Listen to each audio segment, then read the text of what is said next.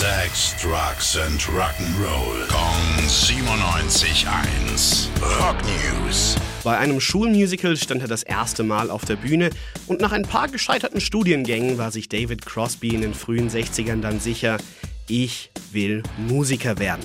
Sein erster großer Hit war das Bob Dylan-Cover Mr. Tambourine Man als Gitarrist bei The Birds. Ein paar Jahre drauf war er dann Gründungsmitglied bei einer der ersten Supergroups überhaupt. Crosby, Stills and Nash, die dann sogar noch Verstärkung von Neil Young bekamen. Das Leben von David Crosby ist aber leider auch durch Drogenmissbrauch und schwere Schicksalsschläge geprägt.